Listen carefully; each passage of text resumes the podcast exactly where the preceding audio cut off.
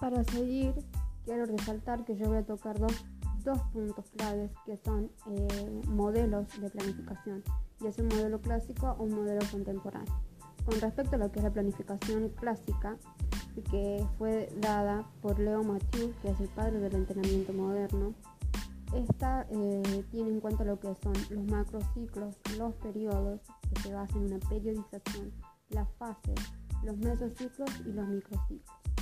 Para hablar sobre una planificación clásica tenemos que tener en cuenta que se dan en periodos, ya sea un periodo corto, un periodo medio o un periodo, medio largo, que ya sean de un año, dos años a cuatro años. Esta planificación con periodización se dan en, en periodos preparatorios, en periodos competitivos y en periodos transitorios. Estos periodos se pueden eh, vincular con lo que es el periodo preparatorio es la pretemporada del deporte, en donde tenemos eh, dos fases, que es la fase general y específica, en donde necesitamos desarrollar los ejercicios básicos para que el deportista obtenga eh, las cualidades em, y capacidades motoras básicas para que pueda desarrollarlas en el periodo competitivo, que son las competiciones. Ahí es donde se desarrolla toda la competición del deporte en sí y el periodo de transitorio es el periodo de prioridad, o sea, un periodo de descanso.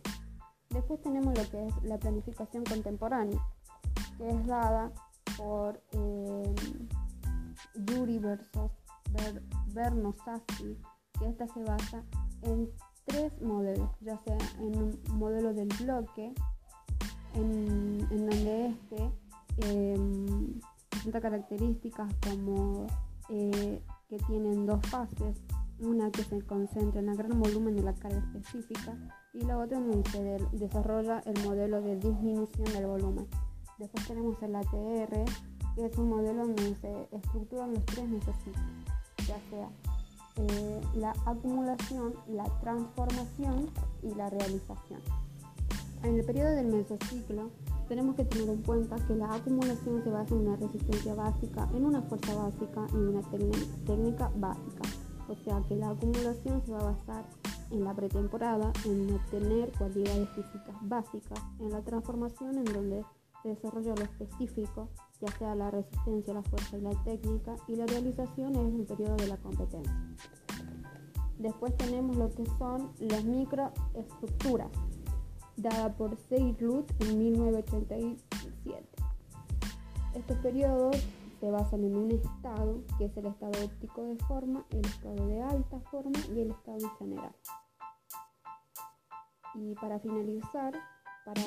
poder hablarles un poquito de lo que son una organización de entrenamiento, tenemos que tener en cuenta la sesión, en donde se desarrolla un calentamiento, la parte principal y la parte final.